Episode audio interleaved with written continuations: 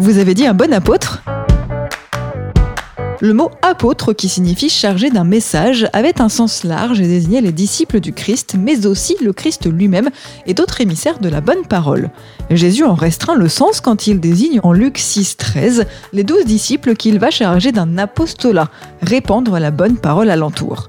Tout le monde connaît le mauvais apôtre qui va trahir et se pendre. Mais qui est le bon apôtre?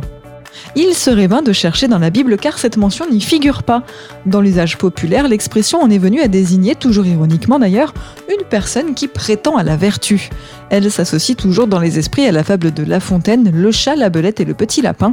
La belette et le petit lapin, se disputant un terrier, décident de prendre pour juge un chat qui passe pour homme de bien, Grippe Minot, un chat vivant comme un dévot termite, un saint homme de chat. Lequel homme de bien tranche le débat d'une manière brutale, Grippemo, le bon apôtre, jetant des deux côtés la griffe en même temps, mit les plaideurs d'accord en croquant l'un et l'autre. Extrait du livre Expression biblique expliquée de Paul Desallemands et Yves Stalloni, paru aux éditions Chênes.